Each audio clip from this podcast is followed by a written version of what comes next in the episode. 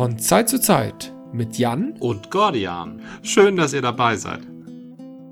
Irgendein Arachnologe hat gesagt oder geschrieben, wenn wir von heute auf morgen keine Spinnen mehr hätten, dann würden wir nach einer Woche sterben, die Menschheit. Weil wir am Überfluss der Insekten zugrunde gehen würden. Ach so, ja, gut, das ähm, verstehe ich. Ich weiß nicht, ob das stimmt, aber es ist ja erstmal eine steile These, die man schwer widerlegen kann.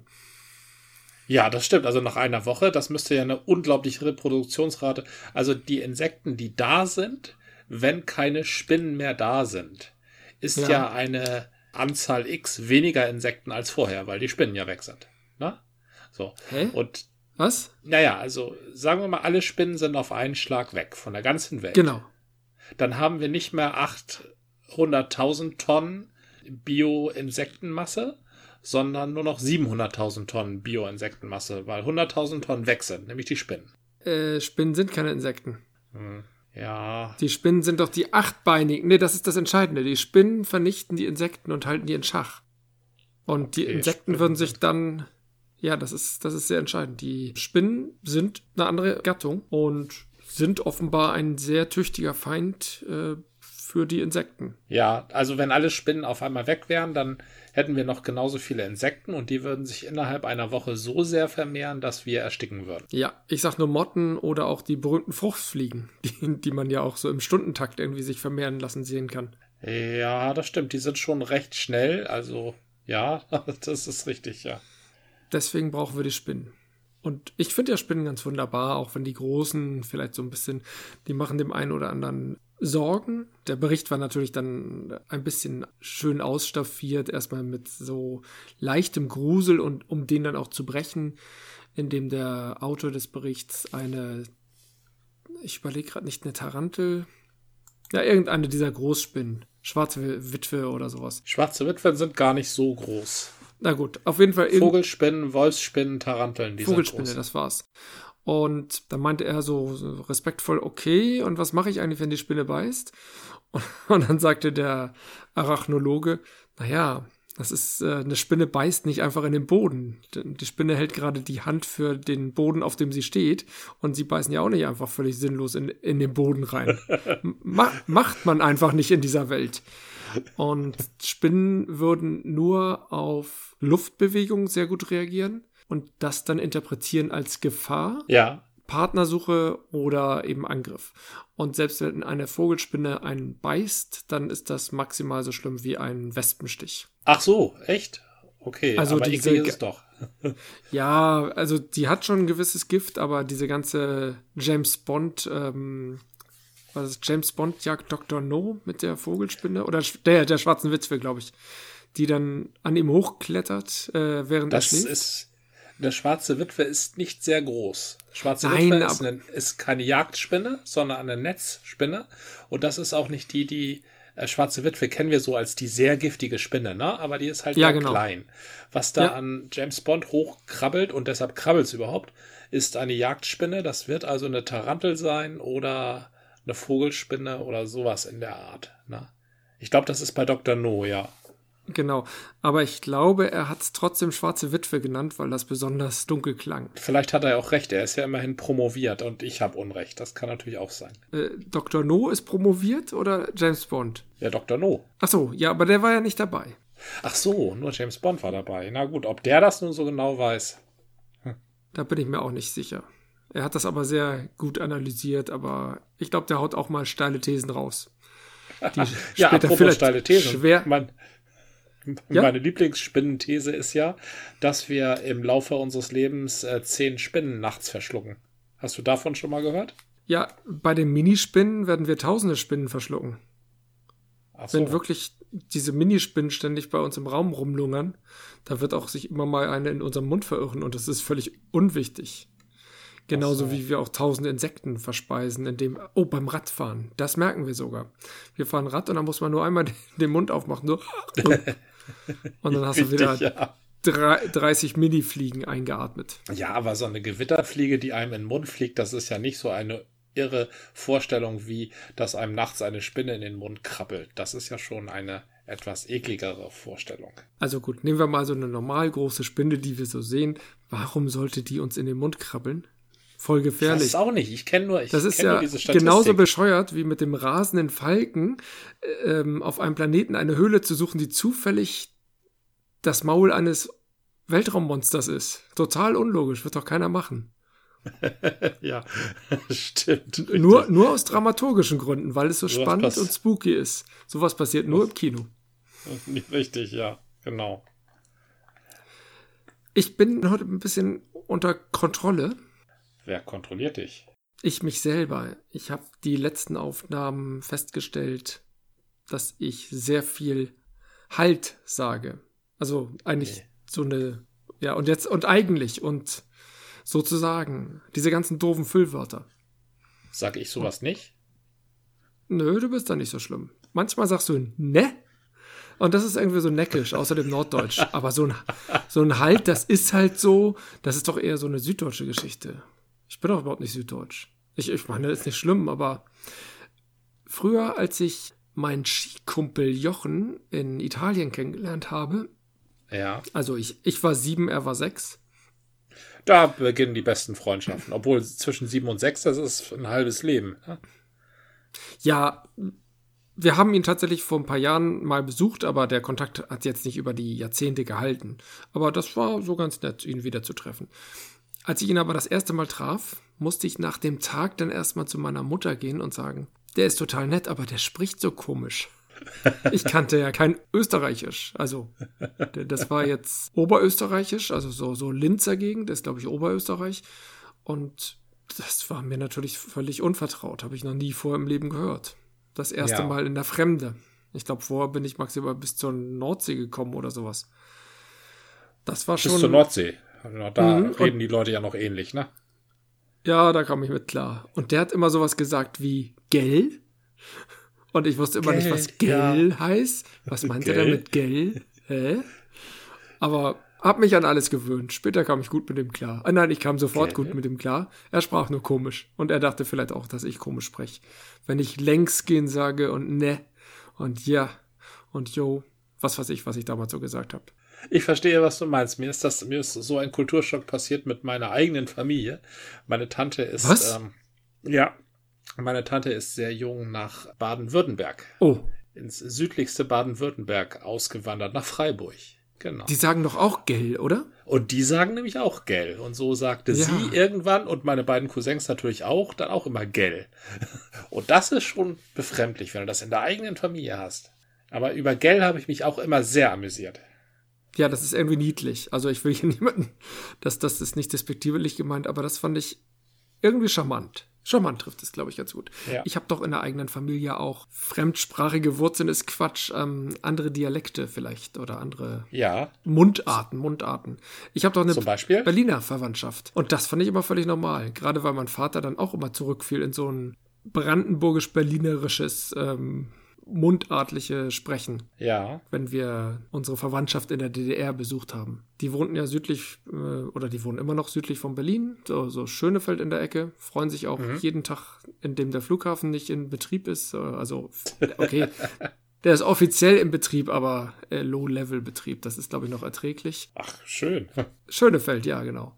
Also nein, das heißt ja jetzt ähm, Berlin, Flughafen Berlin-Brandenburg, RBB. Nee, Moment. Das war der Radiosender. Das wäre FBB. Ach so, der heißt BER. Naja, gut. Auf jeden Fall fand ich diese Mundart von Anfang an völlig normal, weil sie so mhm. früh Teil meines Lebens war. Aber diese österreichische Mundart, da, da, sprachen die ja sowieso ganz komisch. Da waren die, wir waren halt in den Dolomiten in, in Südtirol und in Südtirol sprechen die zumindest in dem Tal, im Grödner Tal, wo wir waren, noch so ein das hieß irgendwie Ladinisch, also da ist irgendwie Latein verbrämt drin.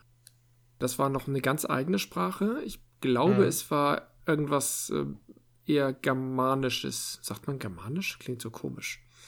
Germanisch mhm. ist eine Sprachform, ja. Genau, eine Sprachfamilie. Germanische Sprache. Mhm. Genau. Dann gab es natürlich die Italiener. Viele Italiener waren da auch zum Skifahren und da haben die Skilehrer die dann immer auf Italienisch angequatscht. Und dann gab es halt diesen Österreicher und seine Familie. Und die sprachen dann nochmal anders. Das war sehr verwirrend. Also echt ein Culture Clash. Das ist schön, dass du es so in frühen Jahren mitgenommen hast. Das, da, da profitiert man von. Ja. Je, je früher man wahrnimmt, dass das eigene Sein nicht das Sein der ganzen Welt ist, also je früher man mhm. das begreift, umso mehr profitiert man davon. Umso offener ähm, wird man. Das bedeutet doch, dass Menschen, die nicht viel reisen können, oder nicht wenigstens einzelne Reisen eben auch be bewusst ins Ausland machen und nicht mhm. in die billigen Touristenhochburgen, wo dann trotzdem nur Deutsch gesprochen wird. Wo du sowieso einkokoniert wirst, ja? Genau, genau. Dass die überhaupt nicht diese Erfahrung machen und davon dann später nicht profitieren und dann plötzlich mit viel Angst und gegebenenfalls auch Feindlichkeit aufwachsen oder das entwickeln. Mhm. Ja, das ist, ähm, wer nicht rumkommt, behält halt die Perspektive dieses, und das ist ja das eigentlich Gefährliche, was das äh, miteinander Leben so unmöglich macht manchmal ist, und die Perspektive ist, so wie ich denke, denken alle, zumindest mhm. alle, die normal sind. Na? Und Alles die anderen sind ist mh, nicht unnormal normal. oder bösartig. Unnormal ja. oder bösartig. Also das gefährlich, sind dann die gefährlich. zwei, Auf zwei jeden Möglichkeiten. Fall, das macht dann Angst, ja. Ja. Wo ich gerade von meiner Familie spreche, ich habe von meinem Vater Bier bekommen. Und ich, ähm, ah, ich, ich wollte an. Moment, ja, der ist eher der Weintrinker. Und, und zwar sehr konsequent. Er, er steht halt auf Wein und mit Bier konnte er sich nie anfreunden. Aber wenn er sich mit seinen Skatkumpels trifft, muss er die natürlich auch öfter mit Bier versorgen. Und dann hatte er ja. vor, vor, vor Corona, und jetzt kommen wir an den kritischen Punkt, vor Corona hatte er ein Winterbier gekauft von Warsteiner. Ja. Und dann kam Corona und die haben sich nicht mehr zum Skat getroffen. Und das lief und lief und lief. Und ähm, letztens fragte er mich, ich hatte ihn da mal besucht, wurde mal wieder Zeit. Er hätte dann noch so ein Sixpack komisches Bier. Ob ich das nicht mitnehmen will, das läuft bald ab. Ja. Und deswegen trinke ich jetzt ein Winterbier. Ja, so kommt man zu sowas. Sehr schön. Genau. Von Warsteiner. Ist es, ist es aus dieser Braumeister-Edition ähm, oder ist das äh, einfach mal ein saisonales, stark eingebautes Pilz oder Bock? Nee, es ist tatsächlich nur ein Winterbier, herzhaft malzig. Ich bin auch ein bisschen in Sorge, ob mir das schmeckt. Ich bin ja überhaupt kein Warsteiner-Fan. Und ich nehme ja. an, die haben die ihr Standardbier modifiziert, den Malzanteil erhöht. Ich kann mal ja. gucken, ob da irgendwas draufsteht dazu. Die halten sich ja meistens etwas zurück. Ein bisschen mehr Alkohol, 5,6 Prozent. Aber hier heißt es nur, wenn es draußen eisig kalt und drin gemütlich warm wird, ist es Zeit für Warsteiner Winter. Das Feierabendbier des Weihnachtsmanns. Bla bla bla. das ja. Feierabendbier des Weihnachtsmanns. Das möchte man von seinem Bier hören, bevor man es vernichtet. genau. Das ist genau. hübsch. Was hast du denn? Ja, ich bin ja Saisonalbiertrinker. Es ist ein Salvator von Paulana. Oh, ja. Sal aber Salvator das ist, ist das. Das ist saisonal, was, weil das Salvator kommt raus zum Starkbier-Anstich und der ist nach der Karnevalssaison. Ah, aber das klingt gut. Das klingt ein bisschen gehobener als das, was ich hier zu bieten habe. Ich habe auch ein Fallback. Ja, Zur Not habe ich noch ein IPA. Aber jetzt bist du erstmal beim Winter. beim Warsteiner Winterbier als Gruß vom Weihnachtsmann. Noch genau, zwei, drei Worte genau. zum Salvator. Das Salvator ist ja. ein extrem starkes Bier. Es ist ähm, ähm, ein Bier, das, also der Legende nach, soweit ich weiß, haben die Mönche ja Bier besonders stark gebraut, weil sie auf Fleisch verzichten mussten. Na? In, nach mhm. der, also vor Ostern, in der Fastenzeit. Und deshalb hat dieses Salvator, das hat 7,9 Prozent. Das ist also tatsächlich ein extrem starkes Bier. Und von diesem Salvator, von dem Paulaner Salvator, kommt dann auch die Masche, dass manche Brauer ihr, ihr stärkstes Bier, also das ist nicht immer Doppelbock, das gibt es auch mit sehr stark eingebrauten Pilz zum Beispiel, dass sie da ein Arthur hinterhängen. Also, dass sie dem einen Namen geben mit Arthur am Ende, um zu zeigen, dass es halt ein starkes ja. Bier ist. Aber was bedeutet denn Arthur? Also ich denke bei Salvator an Salvatore, den zwielichtigen Italiener auf RTL in den 80ern. So äh. gut bin ich in Latein auch nicht und ich bin leider auch nicht in diesem Tal aufgewachsen, wo Latein noch Teil der Gebrauchssprache ist, in Tirol. Ladinisch, aber, Ladinisch. Ladinisch, genau. Aber wenn ich es mal so anübersetze, heißt Salvator der Retter oder der Erretter. Oh, oh, ja, okay. Wenn nicht sogar der Erlöser. Aber ich weiß es nicht genau. Und diese anderen Artoren, die orientieren sich einfach daran. Okay, weil das einfach eine super Endsilbe ist und dann reimt es sich auch ganz toll. ja, so reimt sich ein Bier aufs andere und alle reimen sich auf Terminator. Äh, genau. Okay, stoßen wir doch mal an. Auf das, was es wert ja. ist. Achso, du bist noch gar nicht so weit. Ich, einpüttern? Ich will, ich will ja hier nicht stressen. Du willst einfach nur schnell dein Bier loswerden. Ja, ich, Weil der ähm, Weihnachtsmann ein, dich angrinst von der Warsteller Ich habe ein, hab Sixpack und das wird irgendwie. Oh Gott, da hast du was zu tun. Ja, das ist demnächst durch. Ja, eventuell habe ich was oh. zu tun oder ich musste was weggeben. Auf das, was es wert ist. Auf das, was es wert ist. Mm. Das ist was Leckeres. Ich bin ja kein großer Freund der bayerischen Biere. Ich bin ja mit Leib und Seele, was Bier angeht, äh, norddeutsch und ich bewerte alles von dieser norddeutschen Ebene aus, ne? Mhm. Aber ähm, also einmal im Jahr, da lasse ich mir so ein Salve und, und helle. Wenn, wenn der Sommer so richtig glüht, dann trinke genau. ich schon mal das gerne das ein oder andere helle. Also das machen sie wirklich gut. Dann muss es kein Pilz sein. Das kann auch ein Ratsherrn helles sein. Das kann auch mal ein Ratsherrn, das kann auch mal ein norddeutsches helles sein. Nein, aber da haben die, muss ich sagen, die, na gut, ich bin, ich will jetzt nicht sagen mit Pilz aufgewachsen. In der Familie ja, wie gesagt, nicht, aber meine ersten Biererfahrungen waren dann natürlich doch eher Pilz. Mhm. Und später, als ich dann Helles entdeckte, fand ich das sehr, sehr nett, weil es eben dieses leichte Gefühl bei gleich starkem Alkohol hat. Ja. Und dann das Ganze in der Sonne zu genießen, ist riskant. Das gefiel mir. Also da, da hatte ich gleich schon so eine Geschichte. Pass auf vor diesen leichten Bieren aus Bayern. Das mhm. hat mir mein bayerischer Freund erzählt. Ja, ähm, ein, ein guter Freund. Also das ist ein sehr guter Tipp. Ja, und trotzdem ein totaler Genuss. Was sagt denn jetzt dein Weihnachtsmann Winterbier? Hörst du da noch die Schlittenglocken klingeln? Es ist leckerer als ein Warsteiner. Also, ein, mhm. soweit ich es in Erinnerung habe. Viele Pilzbiere haben das Problem, dass sie ganz schnell schal werden. Aus welchem Grund auch immer. Und dieses hier suggeriert mir zumindest jetzt in den ersten Sekunden, dass das Malz da ein bisschen den Geschmack besser bindet, will ich mal sagen. Mhm irgendwie ist der Geschmack abgerundeter durch das Malz. Ich bin ja gar nicht mhm. so ein mhm. Malz-Fan, aber ein bisschen mehr Malz in so einem Bier ist gar nicht schlecht. Also, mhm. Das holt aus so einem Bier, was ich nicht mag, etwas raus. Ich mag es lieber als ein Warsteiner, ja. Ich bin ja ein großer Malz-Fan. Bier ist ohne Malz ja denkbar. Aber je mehr Malz, desto besser. Von daher gefallen mir diese weihnachtlichen Biere. Ich mag gerne die Winterbox. Das gefällt mir alles immer sehr gut. Und, mhm, Moment. Ähm, Bier ist ohne Malz denkbar? Bier ist ohne Malz denkbar, ja. Also es kann funktionieren. du, also wenn du Gerste hast, du brauchst doch Malz, um die zu füttern damit der Alkohol umgesetzt wird, oder vertue ich mich gerade? Da hast du völlig recht, ja. Bier ist ohne Malz überhaupt nicht möglich. Nein, ich meine, mit Bier ist ohne ausgeprägten Malzgeschmack denkbar. Das meinte ah, okay. ich nicht bei der Herstellung. Ja, okay. Ja, das meinte ich auch ein bisschen witzig, weil selbstverständlich gibt es tolle Biere oder ich trinke viele Bier. Also Pilz beispielsweise ist ein Anti-Malzbier. Helles genauso. Das sind genau. so Biere, da, da spielt Malz quasi gar nicht mit. Die sind in Ordnung. Aber so die hohe Kunst des Biertrinkens, da wünsche ich mich schon an einen Torfkamin im irischen Mittelhochland mit einem schönen malzigen Starkbier. Oh, stimmt. Na? Ja, wenn du auf die irischen Biere ansprichst, bin ich ganz bei dir. Ja. Ansonsten bin ich ja eher der Hopfenvertreter und du eher der Malzvertreter. Aber mhm. doch, die irischen Biere machen mir schon klar, ja, Malz sollte man hochschätzen. Es muss halt genau eingesetzt werden. Und ich finde, ja. dass bei einigen Malzsorten die Brauer sich zu sehr in diese Malzsorte verlieben. Wenn sie ihren Karamellmalz da so reinhauen und sagen, ah, das ist jetzt was ganz Besonderes, dann ist das für mich häufig unausgewogen. Dann ist es zu präsent ja. und, und fügt sich nicht so in den Biergeschmack ein. Und dann gefällt mir das nicht so.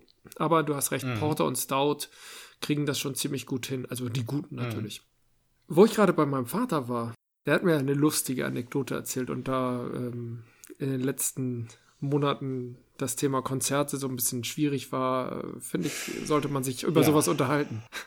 Mein Vater hatte ich ja schon mal erzählt, war beim NDR und als junger Mensch beim NDR, er war halt versessen auf Klassik. Das war irgendwie schon ziemlich früh und mhm. wollte immer bestimmte Konzerte sehen und ich weiß nicht, ob er nicht das Geld hatte oder er nicht die Karten bekommen hat. Auf jeden Fall muss er, er sagte, er hat das öfter gemacht, bis es ihm irgendwann zu heikel wurde, aber mindestens einmal hat er es gemacht, da hat er sich einen Anzug genommen, hatte ja eine NDR-Karte und weil das NDR Symphonieorchester spielte, wirkte das ganz offiziell und ist dann einfach zum Musikereingang gegangen. Was?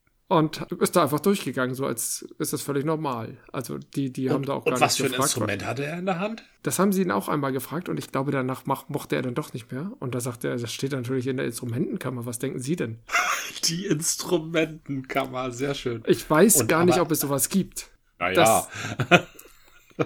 bestimmt, also, bestimmt es ist tatsächlich eine Frage, kein großes Geheimnis. Wo lässt du deine Instrumente? Das ist schon richtig. Bei Auftrittsorten, da ist das immer, stehen Instrumente quasi immer im Weg. Deshalb sind sie auch meistens in diesen großen Cases.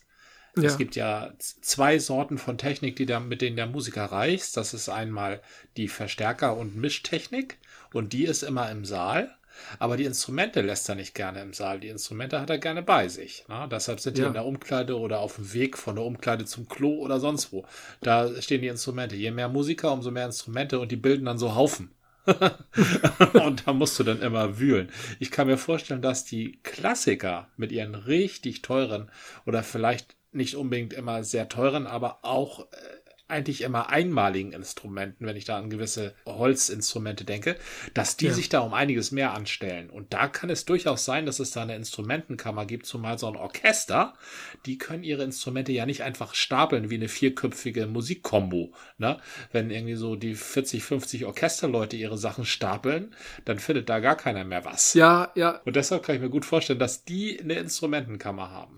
Ja. Also auf jeden Fall hat er da hoch gepokert und äh, nach seinen Aussagen, ich nehme das einfach mal so, ich hoffe, ich mache ihm jetzt keine Probleme, aber ich glaube, das ist äh, verjährt, hat er dann äh, Zutritt bekommen und dann hat er sich halt so rausgepickt, wo kann er denn mal sitzen. Und er meinte, die besten Sessions wären die Sonntagsmatineen gewesen. Am Samstag war Generalprobe, am Sonntagabend war irgendwie die offizielle Eröffnung oder ich, ich weiß es nicht, aber die Matinee am Sonntagmorgen wäre laut auch ähm, anderen Freunden, äh, er kannte ja durchaus Musiker, also er war da nicht völlig fremd in dieser Welt, deswegen konnte er wahrscheinlich auch ganz gut pokern. Ja. Und in dieser Matinee hätten die Musiker meistens ihr Bestes gegeben. Dann waren sie gut ausgeschlafen, das Publikum war auch irgendwie noch ein anderes. Das war nicht so ein Sehen und Gesehen werden Publikum, sondern wer um 11 Uhr morgens am Sonntagmorgen in der Musikhalle ist, der will wirklich was haben. Und so hat er nach seiner Meinung da einige extrem gute Sessions mitgekriegt. Er hatte irgendwie von einem einer Aufführung erzählt, die er leider nie wieder hören konnte, weil es davon keine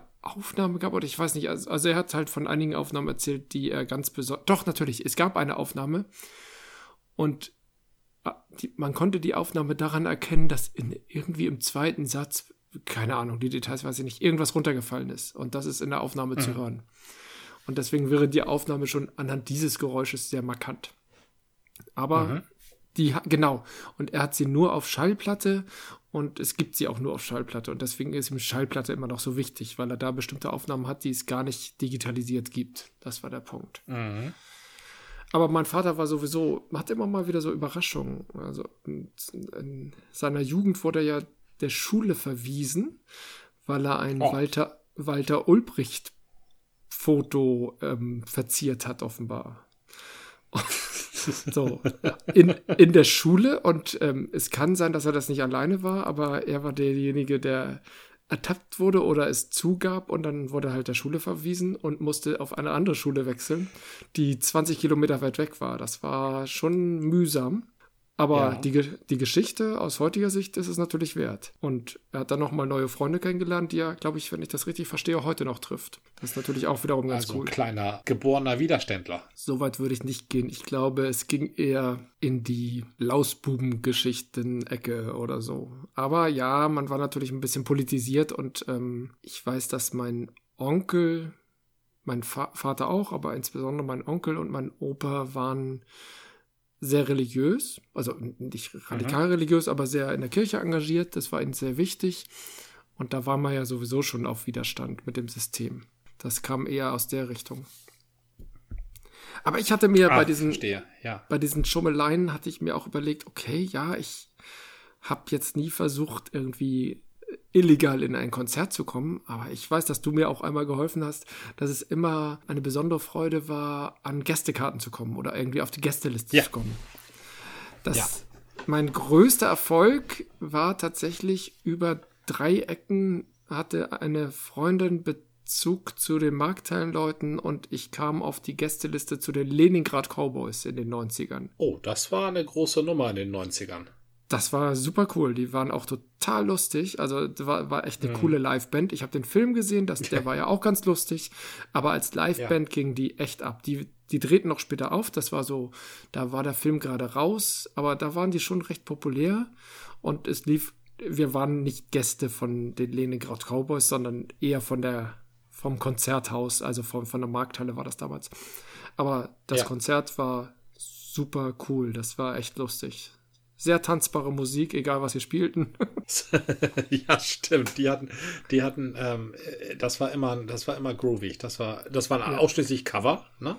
Genau. Und mitunter haben sie auch das ein oder andere russische Volkslied ein oder nicht Volkslied, aber so angevolksliedhafte. Das waren zum Teil dann auch Quatsch, das waren überhaupt keine Volkslieder, das waren nur so das künstliche war, Volkslieder. Das, genau, das waren doch so teilweise auch so sowjetische Sachen, wo sie dann auch noch den Chor der Roten Armee mit drin hatten und so. Also sie hatten, ja, ich glaube, sie haben die Musik immer respektiert. Das war, glaube ich, wichtig. Und trotzdem ja. hatte man einen Riesenspaß dadurch. Also sie haben einen, der Musik eine andere Popularität verschafft. Und ja. insgesamt war natürlich ihr ganzes Auftreten von Absurdität geprägt, die ganz wunderbar war. Ja, das hat viel Spaß gemacht. Ja. Aber durch das kann ich mir vorstellen. Ich hatte in den 90ern und äh, frühen 2000ern auch das Vergnügen, ganz viele Leute, oder ich kenne sie eigentlich heute noch, äh, viele Leute zu kennen, die plötzlich angefangen haben, in Hamburg bei den großen und mittelgroßen Event-Locations zu arbeiten. Mhm. In erster Linie hinterm Tresen, weil ich da damals noch so eine große, ähm, so einen guten Zugang hatte zu Tresenleuten. Und da war ich auch auf zahlreichen Konzerten. Obwohl du selber nur so einen kleinen Tresen betrieben hast, aber man ist in so einer Community oder wie kam das? Ja, also diese Gästeliste ist eine sehr interessante Einrichtung. Mhm. Mit einer Gästeliste möchtest du, also da, da sorgst du dafür, dass du Leute um dich hast, mit denen du auch ein bisschen feiern kannst. Ja. Dafür sind Gästelisten da. Ne? Dass Leute auf deinem Konzert sind, die dich nachher auffangen, wenn du fertig bist oder die ein bisschen für Stimmung sorgen oder sonst was. Also Gästelisten sind sehr nützliche Einrichtungen. Mhm. Also damit kriegst du deine Fanschaft. Äh, nee, die Fans kommen nicht, ja sowieso. Nicht nur deine Fanschaft, die Fans kommen nämlich sowieso, ja. Da kriegst du Leute rein, die nicht vielleicht unbedingt kommen wollen oder würden, aber denen du, mit, mit denen du an diesem Abend zusammen sein möchtest. Das macht eine Gästeliste aus. Ja, das ehrt mich natürlich, dass du mich mal auf eure Gästeliste gesetzt hast. Ja, das, das gehört dann einfach dazu. Also mhm. es ist die Möglichkeit, ähm, auch von Bands sich zu bedanken bei Leuten und das ist die Möglichkeit, von Locations Leute an sich zu binden. Ja. Zum Beispiel hast du, wenn du in einer Location mehrmals aufgetreten bist oder gearbeitet, na, wenn du da gearbeitet hast, nicht unbedingt, aber wenn du mehr, mehrmals aufgetreten bist, dann senden sie dir Programm zu und äh, fordern dich auf, hier, sag, wenn du kommen möchtest. Oh, ah. Das heißt, ja. es gibt so. einerseits Gäste von der, von der Band oder von den Bands und andererseits eben auch vom Haus. Ja. Mhm. Richtig. Und die sind getrennt. Also von den Gästen des Hauses weiß die Band nichts. Ja. Na, das, das macht das Haus muss so. Muss ja auch nicht. Muss, muss ja auch nicht. Das hat auch nichts mit der Ab.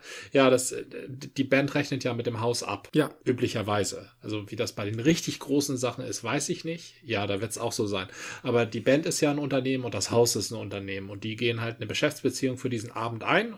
Und die Gästeliste, das ist etwas, also die Gästeliste, die die Band durchgibt, das ist etwas, was quasi auf Kosten des Hauses zunächst einmal geht. Weil Leute mhm. im Haus sind ja. die die Personenanzahl voll machen. Jedes Haus darf nur eine bestimmte Anzahl an Personen reinlassen, mhm. aber nicht bezahlen. Ja. Das heißt, das Haus zieht die Gäste auf der Gästeliste von dem Anteil, den die Band an dem Abend macht, ab. Ja. ja und, und zwar meistens brutto. Also ist für die Band eine Gästeliste, kann schon recht teuer werden. Ja, okay. Na, also das sind, das sind Einnahmen, die sie nicht bekommen. Ja, ja. Und zwar vollanteilig es gibt so typische Deals, also sagen wir mal, es ist eine kleine Band kriegt einen 50-50 Deal und eine große Band kriegt einen 70-30 Deal, ne? weil das Haus weiß, ja, kleine Band macht das Haus nicht voll mhm. und damit wir auf unseren Schnitt kommen, machen wir, geben wir denen die Hälfte. Ja. Und bei einer großen Band, da weiß das Haus, ja, die macht das Haus auf jeden Fall voll, so voll, wie es normalerweise nicht werden würde und deshalb geben wir denen 70 Prozent. So, und von diesen 70 Prozent ziehen sie aber die Gästeliste-Tickets üblicherweise zu 100 Prozent ab. Ah, klar, weil die ja nichts bringen. Die machen ja das Haus Richtig, quasi weil kleiner. Die nichts bringen. Mhm. Genau, die machen das Haus kleiner und der Anteil des Hauses geht verloren, den sie normalerweise hätten, wenn ein regulärer ja, ja. Gast gekauft hätte. So. Und deshalb ist das, darf man Bands nicht böse sein, wenn die manchmal sagen, ja, nee, können wir nicht machen. ich bin, ich bin noch nie einer Band böse gewesen. Ich war vielmehr sehr, sehr dankbar, dass mich mal eine, eine Band mit auf die List, Gästeliste gesetzt hat, weil die Konzerttickets schon alle waren. Weil die so ja. rasend schnell vergeben waren und ich, ich das irgendwie vergeigt habe. Da war ich sehr Ja, sowas gibt's auch, ja. sowas gibt's auch. Das wart ihr halt. Also, das, das waren wir. Schön. Genau. Ja, das war der puh, zweite oder dritte Wellenbrecher. Und danach habe ich gesagt, ich kaufe die Wellenbrecherkarten immer, sobald es irgendwie rauskommt. ja, das empfiehlt sich auch. das stimmt. Das sind äh, coole Geschichten von deinem Vater. Ich kenne deinen Vater ja ein bisschen. Ja. Und ich, das, das ist auf jeden Fall ein seriöser Herr. Ähm, aber er hat auch immer was äh, Schelmisches. Er hat was Schelmisches, ja. Das ist, ähm, ja. ich glaube, das hat sich auch eher auf mich übertragen. Wenn ich mir ihn so angucke und meine Mutter, dann. Ich bin jetzt nicht wie mein Vater, aber ich habe schon viele Aspekte von meinem Vater, glaube ich, auch irgendwie in mir. Das ist nichts Falsches. Das führt eventuell dazu, dass mir hin und wieder die Ernsthaftigkeit abgeht, die möglicherweise an der einen oder anderen Stelle angemessen wäre. Mhm. Als Kind bin ich damit ab und zu auf die Nase gefallen, wenn ich in einer ernsten Situation plötzlich lachen musste, weil diese Anspannung zu Lachen geführt hat. Das ist ja durchaus ja. ein normaler Reflex. Ne? Der Körper will irgendwie diese Anspannung loswerden und dann konnte ich wenigstens, äh, ich habe auf jeden Fall angefangen zu grinsen und das kam beim Gegenüber selten gut an. Und das habe ich über die Jahre dann auch in den Griff gekriegt, aber als Junge war das irgendwie zeitweilig immer mal ein Problem. Was ich glaube ich immer noch mal habe, dass ich in ernsten Situationen nicht immer die Ernsthaftigkeit aufbringe. Ich merke das bei ja. irgendwelchen, wenn jemand gestorben ist, Trauerfeier oder so, bin ich mit einer der ersten, die halt versuchen, da irgendwie auszubrechen. Das wollen Trauerfeiern durchaus auch. Einige mehr, andere weniger. Das ist auch immer so ein Feingefühl, was man da aufbringt. Das gehört dazu, dass man dann sagt, jetzt verabschieden wir den Verstorbenen und begrüßen trotzdem das Leben. Und das funktioniert bei einigen Veranstaltungen sehr gut, weil dann alle sagen, das Leben ist wichtig und der Verstorbene hat das Leben geliebt. Und bei anderen Veranstaltungen funktioniert das überhaupt nicht gut, weil die direkt Betroffenen, die direkten Angehörigen noch richtig in so einer Schockstarre sind und überhaupt nicht damit klarkommen. Ja. Und das, das ist dann eine ganz heikle Situation natürlich, wenn ich dann nicht unbedingt einen auf Kasper mache, aber da schon merklich ausbreche. Das mit dem Grinsen erinnert mich an einen alten Film, Der Mann, der lachte.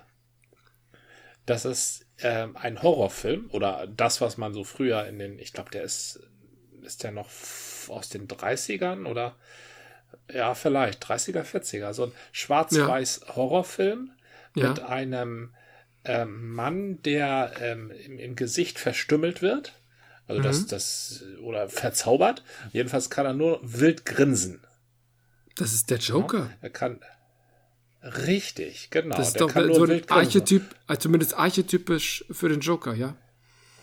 Ja, und der ist, ähm, der ist, egal welcher Stimmung er hat, ähm, mhm. der muss immer grinsen. Und das, da passieren auch, passieren ihm schreckliche Sachen. Also meistens passieren ihm schreckliche Sachen. Er macht, glaube ich, gar nichts Schreckliches oder irgendwann begeht er noch einen Mord und da passiert auch sonst nichts Horrormäßiges.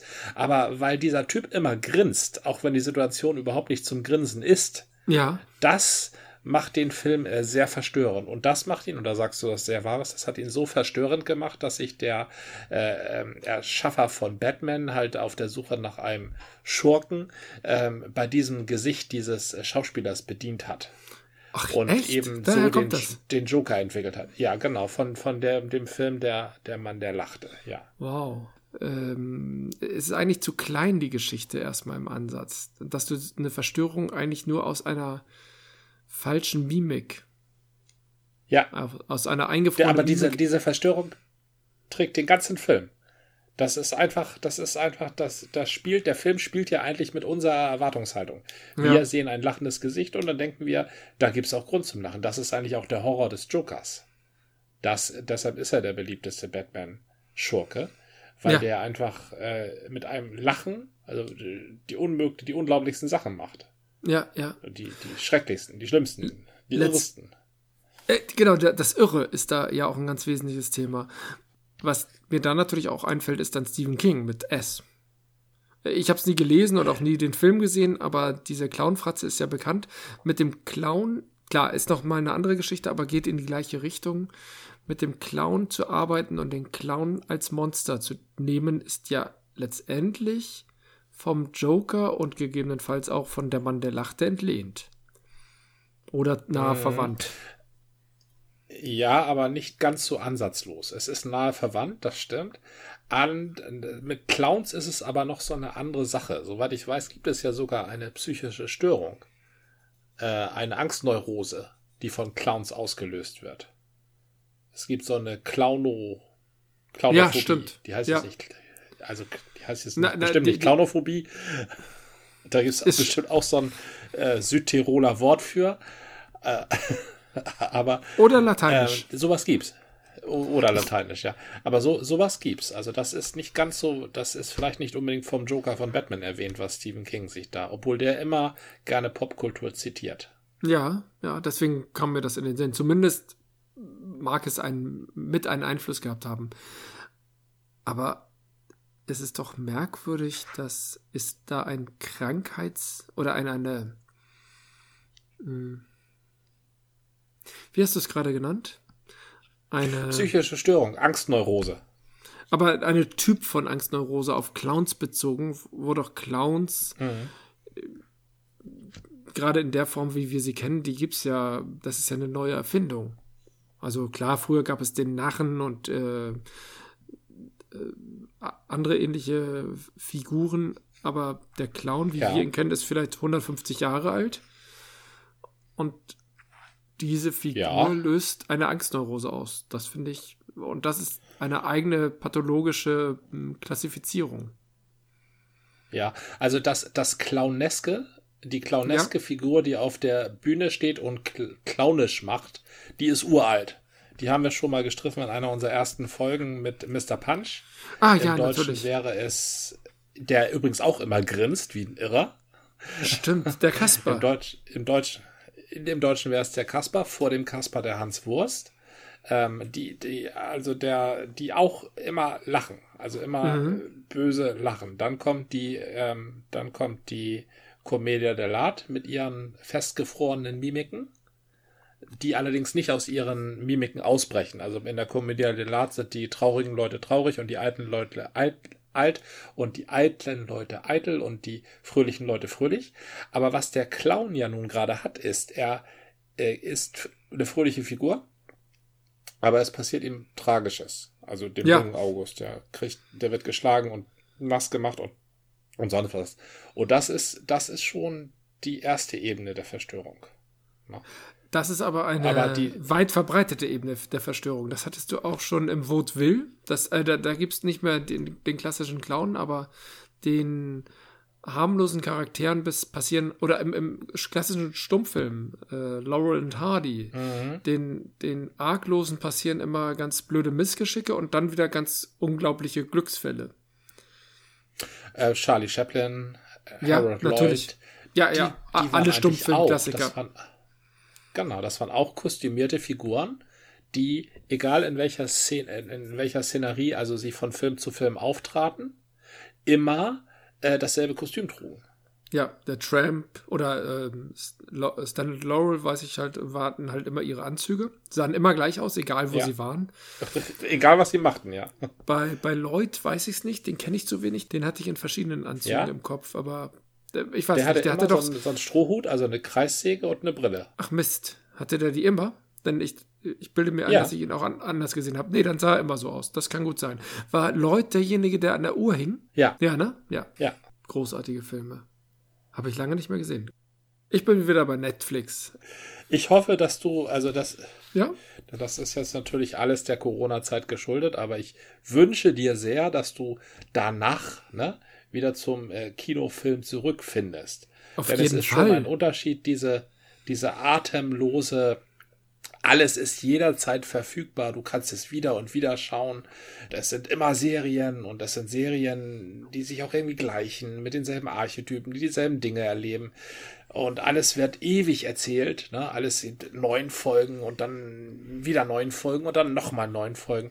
Dass du dann irgendwann auch wieder zurückfindest zum 70 oder 90 Minuten Kinofilm, in dem eine Geschichte von Anfang bis Ende auserzählt wird und der nächste Kinofilm, den du siehst, da gibt es völlig andere Ästhetik, völlig andere Leute, völlig andere Ausleuchtung und völlig anderes Storytelling. Dass du den Einstieg wieder findest, das, das wünsche ich dir sehr. Ich hatte tatsächlich im Sommer 2020 mir gegönnt, ins Kino zu gehen und Tenet zu sehen und war auch ja. davon sehr begeistert. Ich weiß nicht, wo du diese 90 Minuten her hast. Wo die Ellen schafft das immer noch. Walt Disney hat, nee, selbst Walt Disney macht nichts mehr unter 90 Minuten. Das ist eigentlich eher ein Sonderfall. Vielleicht kleine deutsche Filme machen auch mal 90 Minuten. Ansonsten ist es ja eher, eher 120 plus, mindestens. Ja. Und die großen Filme gehen dann eher auf 180 oder so. Was dann durchaus ja. Spaß macht, auch wenn man dann denkt, okay, ich war jetzt vor auf Klo, habe jetzt zwei Bier getrunken, schaffe ich das noch? Das ist ähm, schon schwierig. Da sind die bequem Lounge-Kinos natürlich. Jetzt ähm, bei Tenet war ich in diesem neuen Kino von Flebbe in der Hafen City, dessen Name mir nicht einfällt. Weißt du, wie das heißt? Ah, ähm, ja, ja, ich weiß, weil ich hier gegenüber einen Gutschein hängen habe. Astoria heißt das. Astoria, genau. Ja. Und das war wirklich sehr launchig, sehr nett. Ich hatte schon vor ähm, sein anderes Kino da am Steindamm genossen. Diese neuen Kinos sind echt ein Genuss. Ja, das, da kann auch ja. mein Sofa nicht mithalten. Und da gibt es da wirklich leckere Sachen zu essen. Habe ich sehr genossen.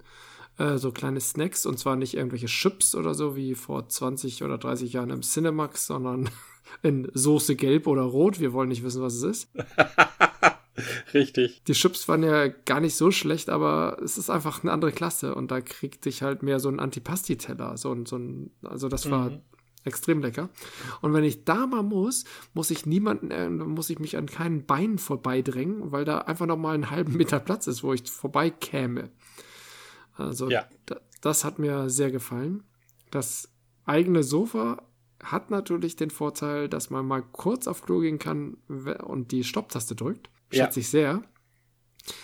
Und du könntest dir, wenn du es unbedingt willst, natürlich auch einteilen, was dem wahren Kinofreund natürlich mh, hm, ein, ein Unding ist, dass du sagst, heute gucke ich mir die erste Hälfte des Films an und morgen die zweite. wenn man ein kleines Kind hat und dem durchaus den einen oder anderen äh, kindgerechten Film zubilligen will, aber die Bildschirmzeit ein bisschen reglementiert, dann kann man entweder sagen, jetzt warten wir mal fünf Tage und dann gibt es einen Film. Oder, und das mache ich durchaus, man teilt den Film in zwei, drei Teile auf. Es gibt Leute, mhm. die finden das doof, ich finde das gar nicht so schlecht und das ist äh, erträglich. Dann wird das halt in mehreren Teilen gezeigt. So ist es dann. Mit Beamer und Sofa und okay, unser Beamer ist nicht mehr der beste, muss ich gestehen. Aber trotzdem versuchen wir schon ein Kinofeeling hier zu erzeugen bei dem einen oder anderen Film. Bei Serien gucken wir den eher auf dem Fernseher, aber Kinofilme verdienen wollen eine Leinwand und die haben wir zum Glück hier. Deswegen bin ich dem Kino ja gar nicht so entfleucht. Ich zahle nur keinen Eintritt für einen Kinosaal, sondern mache mir mein eigenes Kino zu Hause was natürlich nicht das ja. gleiche ist. Also das Ritual, ins Kino zu gehen und in einem guten Kino hast du ja auch Störungen gehören auch zum Kino dazu. Manchmal mhm. sind sie penetrant und nervig, aber es gehört trotzdem dazu. Und da musst du halt gucken, es gibt Kinos, die haben mehr Störungen für dich und andere, die sind da ein bisschen besser aufgestellt. Das ist auch für jeden unterschiedlich. Der eine stört sich an diesen Dingen, der andere an den Dingen. Und deswegen würde ich erstens sagen, ich bin dem Kino ja nicht plötzlich irgendwann abgeneigt, nur weil ich Netflix habe. Das sind zwei verschiedene Welten. Und ich liebe die neuen Kinos sehr. Das sind dann wirklich Abende, die kosten halt so viel wie ein ähm, mittelteures Konzert oder so. Und das ist dann so. Und das ist richtig. Aber es ist wie bei Kon Nein, beim Kino kannst du es eher noch machen. Bei Konzerten ist es schon schräg, das versuch zu versuchen, digital nachzuerleben. Ja, Konzert ist ein Massenerlebnis. Konzert ist nicht die Auseinandersetzung zwischen dir und dem Künstler, also das Eins genau. zu Eins, das Kopf mhm. gegen Kopf. Das ist schon die Auseinandersetzung mit dir und allen anderen, die vielleicht dasselbe empfinden wie du durch das, was der Künstler macht, oder aber auch leicht etwas anderes. Also du solltest dich bei einem Konzert, also mindestens zu ich bin mal wieder bei meiner 70-30-Aufteilung, weil die immer so sympathisch ist für Künstler. Mindestens zu 30 Prozent von dem mit Publikum inspirieren lassen. Ja. Wie die ja. damit umgehen, was sie da erleben. Und das ist, du brauchst auch nicht mit denen zu reden, aber es ist immer so ein Austausch und Mitempfinden und Miterleben. Links von mir ist was, rechts von mir ist was, da hinten ist eine Gruppe, die macht das und da vorne ist einer, der macht das. Das, das gehört alles dazu. Also das ist, Konzert ist nicht nur einfach die Musik. Nee, auf gar keinen Fall. Oder auch nicht Auftritt. nur die, ja. genau, der Auftritt. Es ist ja nicht nur die Musik, sondern eben auch der Auftritt, die Bühnenshow, ähm, die Interaktion mit dem, mit den Künstlern auf der Bühne. Das gehört alles dazu. Aber du hast völlig recht. Konzert ist eben auch Publikumserfahrung, das Interagieren mit den ja. anderen Besuchern. Ja. Mein Bier ist tatsächlich zu Ende und ich bin nicht, ich würde es mir nicht kaufen, aber man kann es trinken. Sag ich mal so. Besser als ein echtes also, Warsteiner. Das heißt, die fünf weiteren, die du noch hast, die vor denen gruselst dich noch nicht. Nein, es gruselt mich nicht und ich werde sie auch nicht wegkippen. Das ist etwas, was ich das so mal schön. mittrinken kann. Ich bin ansonsten ja ganz happy gewesen über ähm, Flaschenpost. Also das Craft-Bier kaufe ich dann doch irgendwie bei meiner aktuellen Lieblingsbrauerei Kervida.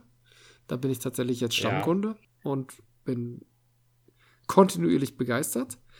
Nee, stimmt nicht. Die hatten letztens ein Bier, das ganz säuerlich war. Das hatten wir darüber schon gesprochen? Da hatten wir drüber gesprochen, ja. Das ja, war ein ja, ja. Bier, das äh, da, da, da hast du zwei weggekippt, weil das einfach zu sauer war. Ja, ja, genau. Das war irgendwie nicht schön. Aber, oh, das muss, muss ich dir nochmal schreiben. Ich sage mal so, in deinen Haushalt kehrt das Bier nicht wieder. Nee, nee, das war ja klar, es gibt immer mal Enttäuschungen und so, so das gibt es auch bei den besten Brauereien. Die, die sind ja nun auch mal kreativ und experimentell. Da kommen auch mal Sachen bei rum, die ich nicht zwangsläufig mögen muss.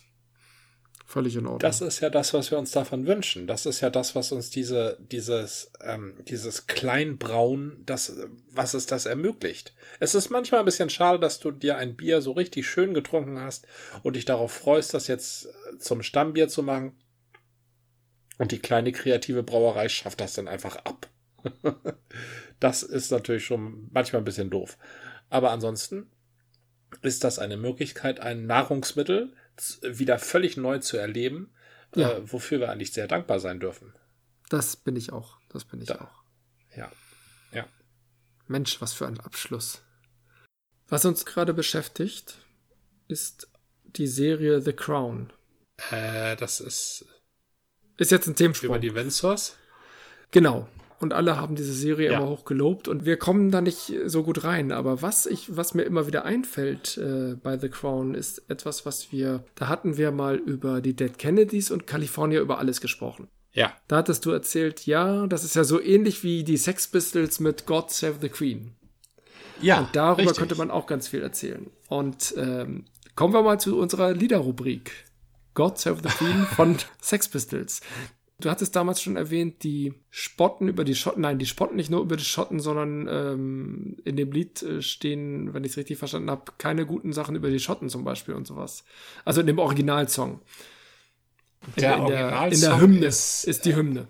Ja, ist die, ist die äh, Hymne, äh, ja, man muss sagen Englands, also mittlerweile Großbritanniens, aber Ja, die Hymne Englands, ja, das stimmt. Mhm. Da wird gesagt, ich kenne jetzt die Original, äh, das Original nicht, äh, dass aufständische Schotten ja, ja zer, zerschlagen, also crushed werden. Also das, das crushed macht man, wenn man etwas mit einem harten Gegenstand zerschlägt. Ein Ei Zer zertrümmert, ne? So. Crushed, zertrümmern. Zertrümmert, richtig, mhm. genau. Und das ist, äh, ja, das ist in der Hymne drin. Das ist nicht so schön wie die Schotten. aber das ist jetzt nicht in dem Lied von den Sex Pistols drin. Nein, nein, nein, nein. Aber das fand ich schon mal bemerkenswert, dass es in der mittlerweile Nationalhymne des Vereinigten Königreichs inklusive Schottland mit drin ist, wie die Schotten ja. zertrümmert werden. Das ist ja schon mal äh, ganz schön harter Tobak. Nee, aber ja. was haben denn die Sex Pistols daraus gemacht? Ja, die Sex Pistols haben erstmal eine riesen, ein riesen Event daraus gemacht. Bei den Sex Pistols ging es ja darum, dass eine Band ähm, entworfen wurde von dem Manager Marker McLaren mhm. und der Gesamt, der, der sich diese Kunstform der Punkbewegung so ein bisschen ausgedacht hat. Ne? Ja. Und eines, eines der, also der war bei den, die, die Sex Pistols äh, Skandale, die waren meistens so ein bisschen inszeniert. Also da wurde mit einer Kamera draufgehalten, wenn nicht mhm. von der BBC, dann von den Sex Pistols selber. Und dieses Lied, God Save the Queen, wurde eben präsentiert bei einer ähm, Themsefahrt auf so einem kleinen Auf Ausflugsboot. Ja. Und ähm, da haben die von dem Boot runtergesungen. Und zwar in Richtung, ähm, in Richtung Parlament, glaube ich. Ne? In mhm. Richtung Parlament haben sie, haben sie diese ähm, Hymne abgespielt. Und davon existiert auch ein richtig bekanntes Video. Das hält man das heute ich, für eines der ersten gesehen. Musikvideos. Ja, ja. Weil der Marker McLaren eben ziemlich genial war. Das, der hat schon vorgeahnt, dass es sowas wie Musikvideos irgendwann geben wird. Mhm. Früher gab es ja nur ähm, Bands, die im Fernsehen aufgetreten sind und das sind deren Musikvideos. Genau, genau. Das war in, in Großbritannien zum Beispiel Top of the Pops und bei uns war es halt Disco mit Ilja Richter. Oder später ja. Formel 1. Ah nee, und da gab es ja schon. McLaren, der ja. hat dann irgendwann gesagt, das kann nicht sein, dass die anderen darüber bestimmen, wie wir ähm, als Band gesehen werden. Mhm. Na? Das, das möchten wir selber bestimmen. So. Und davon handelt übrigens auch der Song. Okay. Der Song God Save the Queen handelt davon, dass die, die Queen weit ab von den Menschen in ihrem Schloss sitzt und idealisiert wurde. Mhm. She ain't no human being ist einer der entscheidendsten Reime auf God Save the Queen. Mhm. Also es geht um die Selbstverwirklichung. Die Sex Pistols mhm. haben sich mit diesem Song selbst verwirklicht. Sie haben auch selbst eingegriffen in den sogenannten politischen Diskurs und sie haben eben dieses Video erstellt. Also es war eine, eine Party auf dem Boot.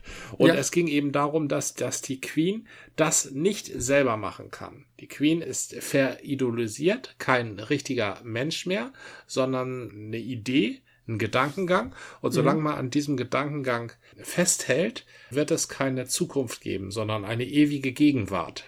Ja. Eine ewige Versteinerung. Also nicht hinterfragbare Dogmen führen dazu, dass Entwicklung ähm, ausgebremst wird, dass Entwicklung mhm. nicht mehr stattfindet. So, warum wird denn das gemacht?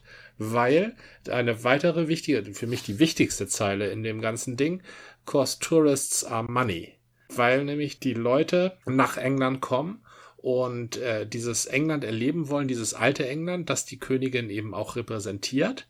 Und die bringen eben Geld. Ja. Und dadurch, dass die Touristen kommen und sich das angucken, oh, wie toll das alles ist, fühlt man sich auch selber toll. Mhm. Na? Also England als Disneyland so ein bisschen. Richtig, England als Disneyland und, und die Queen ist der Figurehead in ja. der ähm, in diesem in diesem Disneyland quasi die oberste Mickey Maus und dabei tut, tut sie immer noch so so harmlos also sie ja. die, die, da da werden Blumen gestreut und ach das ist doch nur eine nette alte Dame und die ganzen Verbrechen die eigentlich im Namen dieser Dame oder ihrer Vorfahren begangen wurden die die sind doch auch schon längst Vergangenheit das haben wir alles schon für bezahlt ne? Das mhm. ist die große Abrechnung mit dem britischen Monarchenkult. Und ja. zwar, äh, und das ist ganz wichtig, äh, gleichzeitig gegenübergestellt der eigenen Selbstverwirklichung. Denn natürlich ähm, wussten die Sex Pistols oder zumindest Marker McLaren und äh, Johnny Rotten, die anderen sind ja eher so ein bisschen indifferente Typen gewesen, mhm. äh, wussten sie, dass sie hier einen Skandal provozieren. Und das wäre ja auch kein Skandal gewesen, hätten sie nicht gegen Elisabeth Windsor geschimpft, sondern gegen Ingrid Müller. so, Ingrid ja, Müller hätten sie so beschimpfen können, aber das wäre kein Skandal geworden. Es wäre vielleicht auch berechtigt, ne? aber es wäre kein Skandal geworden. Also sie bedienen sich selber dieser Person, um sich selbst zu verwirklichen. Und das ist die dritte Ebene und das ist Punk, wie er sein sollte. Punk soll nämlich nicht selbstgerecht sein, sondern Punk soll sich selbst beständig hinterfragen. Das ist das, was Punk soll. Kill your idols. Never trust a hippie. Keine Dogmen. Nicht mal ich selbst darf ein Dogma sein. Ja. No future, no future, no future for you. God save ja, the Queen in a nutshell. No, no future ist ja ein, ein, ein Slogan der Punk-Bewegung geworden. Und die Queen war äh, stellvertretend für einen äh, No-Future-Ansatz. Äh, verstehe ich das so richtig? Richtig. No Future hat mehrere Bedeutungen. Aber in dieser, in dieser Welt ist, ist keine Zukunft möglich, solange wir uns so fest an der Vergangenheit festkrallen. Ja. Na, solange die Vergangenheit, wir die auf so einen Sockel stellen, solange wir darum herumtanzen um diesen Sockel, kommen wir nicht in die Zukunft. Oh, das ist ja fast religiös. Das ist auf jeden Fall sehr tief durchdacht. Mhm. Na, mir fiel dieses Herumtanzen fiel mir sofort ein Tanzen um das goldene Kalb. Ja, das würde mich nicht wundern, wenn darauf irgendwie eine Anspielung äh, auch noch in dem Song vorkommt. Ich habe den jetzt nicht, also ich kann ihn jetzt so nicht. Nö, alles gut. Ich habe vom Mitgrölen habe ich einzelne Zeilen im Kopf. Mehr als äh, ich. There's no future in England streaming. Ja. No future hat in der Punkbewegung mehrere Bedeutungen, aber eine von den Bedeutungen ist, ähm, das Alte muss weg, sonst äh, kann die Zukunft nicht erlebbar sein, sonst verharren wir in der Gegenwart wenn du mir beschreibst, die, der McLaren hat die Sex Pistols gemanagt und auch irgendwie zusammengeführt, ist, sind die Sex Pistols fast sowas wie eine Boygroup? Also ja, eine Punk-Boygroup? Die Sex Pistols sind eine, eine Casting-Band, ja. Das, ähm, ähm, Malcolm McLaren hatte einen Laden in der Kings Road. Die Kings Road mhm. war sowas wie in den 80ern, 90ern äh, die äh, Carol, das Carolinviertel in Hamburg. Ja, Karostraße. Äh, nee, nicht Karostraße, sondern Marktstraße. Ja, ja. Marktstraße, genau. Oder Oranienburger Straße in Berlin oder so. Mhm. Das war da, wo, da gab es kurzfristige äh, Shops und da gab es ähm, die neueste, fresheste, provozierendste Mode. Und mhm. sein Laden, der hieß halt Sex. Weil ja. das eben das Provokanteste war, was man über so einen Laden hängen konnte. Ne? Mhm. Und der hatte eben irgendwann die Idee, dass er, er hatte ja eine gute Freundin, die Vivian Westwood, die auch noch heute große Modemacherin ist und die ja. ihre Mode in seinem Laden verkauft. Die hat dieses Schotten-Karo-Muster für Punks erschlossen. Ah, okay. Deshalb liefen die Punks nachher alle in Schottenkaro rum. Was ja auch erstmal widersprüchlich scheint. Ja, das ist sehr kontraintuitiv. Das, das stimmt, ja. Es gibt ja wohl kaum kaum was Verknöchertes in der Vergangenheit verharrendes als Schotten. Das, das stimmt. also als Schotten und Karo-Muster. Ja. Ich würde das nicht für alle Schotten so sagen. Nein, also als die Schotten Karo-Muster, ja, das stimmt. Ja, ja. Als künstlerischen Ansatz hat er sich eben gedacht, ich äh, gründe eine Band. Er kannte mhm. zwei, drei richtige Musiker, unter anderem einen Herrn Matlock, das war ein richtig begabter Musiker. Und ja. um den herum hat er eine Band zusammengestellt aus Dilettanten. Also der, der Gitarrist, also Paul Cook und, nee, Paul Cook war der Drummer. Jones hieß der, hieß der Gitarrist und der Drummer, die konnten richtig Instrumente spielen. Mhm. Aber als, Säng als Sänger hat er jemanden gesucht, der so ein richtiger ähm, Freak ist. So, ja. und dann, dann hat sich halt Johnny Lüden oder Leiden ähm, auf eine Annonce gemeldet und in dem Laden vorgesungen zu einem Song von Alice Cooper den ja. amerikanischen Schockrocker. Ja, ja. Und dann wurde er eben gecastet als Sänger, ja. Also die Band wurde zusammengestellt. Der Spiritus, also das, das musikalische Genie der Band war dieser erste Bassist namens Matlock, der wurde irgendwann ausgetauscht gegen Sid Vicious. Ja. Ähm, das, der, der zweite Bassist und auch der letzte Bassist. Und ja, dann haben die Sex Pistols eine Platte gemacht und eine skandalöse Amerika-Tour und mehrfache Skandalauftritte eben in England. Und ich glaube, nach einem, anderthalb Jahren war auch alles vorbei. aber bis heute prägend, ja. Das ist wie so ein, genau, so, so wie so ein Pop-Up-Shop. Heute heißt es Pop-Up-Shop, aber wie so ein Pop-Up-Shop in den 80ern in der Marktstraße. Taucht kurz auf, ist voll angesagt. Äh, gehst du einmal Ja. da deine Doc Martens kaufen und vielleicht noch ein paar coole Klamotten. Doc Martens war so ein Standard. Ja. Und wenn du ein Ja. halbes Jahr später nochmal hingehst, ist der Laden schon wieder anders und ist irgendwie doof, weil es ein ganz anderer Laden ist. Richtig, genau das. Ähm, dieser Malcolm McLaren, der hat auch später nochmal versucht, so, so Stile zu prägen. Der war auch einer der ersten, die Rap mit äh, gefördert haben und mit, mit Rap was machen wollten. Ja. Ähm, aber sowas und bei, bei dem Voging von Madonna und David Bowie nachher war er auch noch mit an Bord. Mhm. Aber sowas wie die Erfindung des Punk ist ihm nie wieder gelungen. Oder ähm, da muss man vorsichtig sein. Die Erfindung des britischen Punk. Es gab zu der Zeit äh, ja auch schon amerikanischen Punk-Rock. Ja. Aber der, der ist eigentlich immer so ein bisschen ernsthafter und so ein bisschen solider gewesen als der britische mal- Punk. Genau, der, der, äh, die Sex Pistols sind ja auch immer sehr partyorientiert rübergekommen. Würdest du tatsächlich sagen, dass Michael McLaren den Brit britischen Malcolm. Punk Ma Ma Malcolm, achso, ich habe immer Michael verstanden. Ja. Malcolm Mc McLaren den britischen Punk wirklich erfunden hat oder das, was er vorgefunden hat, populär gemacht hat? Das ist eine sehr, sehr gute Frage.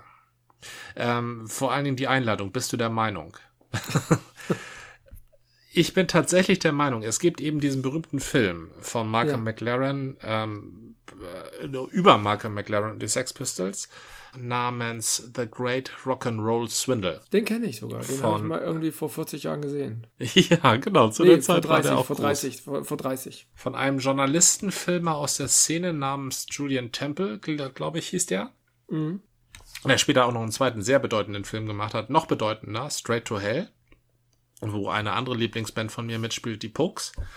Aber bei diesem Rock'n'Roll Swindle, da hat er so einen Semi-Dokumentarfilm gemacht. Und Genau. die, das Axiom dieses Filmes ist, dass Malcolm McLaren von vornherein vorhatte, möglichst viel Geld aus den Plattenfirmen rauszupressen, indem er ihnen so eine Skandalband präsentiert und die sich gegenseitig überbieten und diese Band einander abwerben. Und das ist tatsächlich auch passiert. Ja, cool. Das war ja irgendwie dann auch ein finanziell oder markttechnisch raffiniert. Äh, Allerdings ist man sich so einig, das ist wohl eine Interpretation im Nachhinein. Ne? Ah, okay. Aber weil eben dieser, dieser Dokumentarfilm so dokumentarisch, eigentlich war es eine Mockumentary, bevor es Mockumentaries gab. Okay. Das ist eben typisch Punk. Und die Geschichte dieser Mockumentary, äh, die, die verdient es natürlich weitererzählt zu werden, wenn man über den britischen Punk redet, auch wenn sie nicht wahr ist. Aber das ist ja auch nicht unbedingt das, worum es bei der Kunst geht, um die eigentliche Wahrheit, sondern um das, was schön genug erscheint, um die Wahrheit zu sein.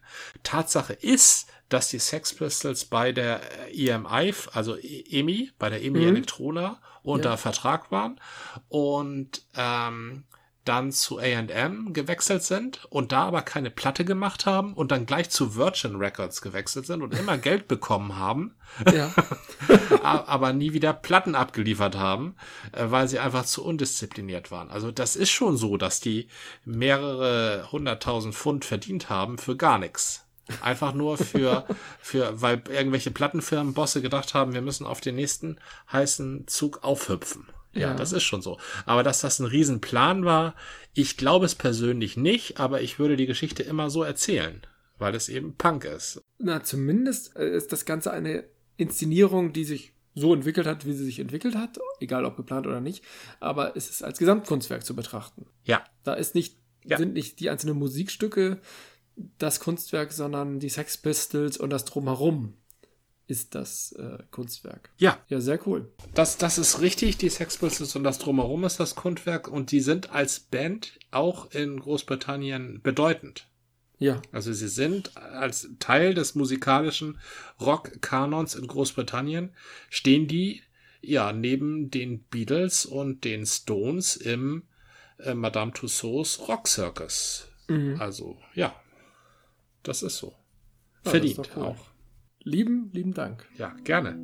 Sehr gerne. Darüber rede ich gerne, ja.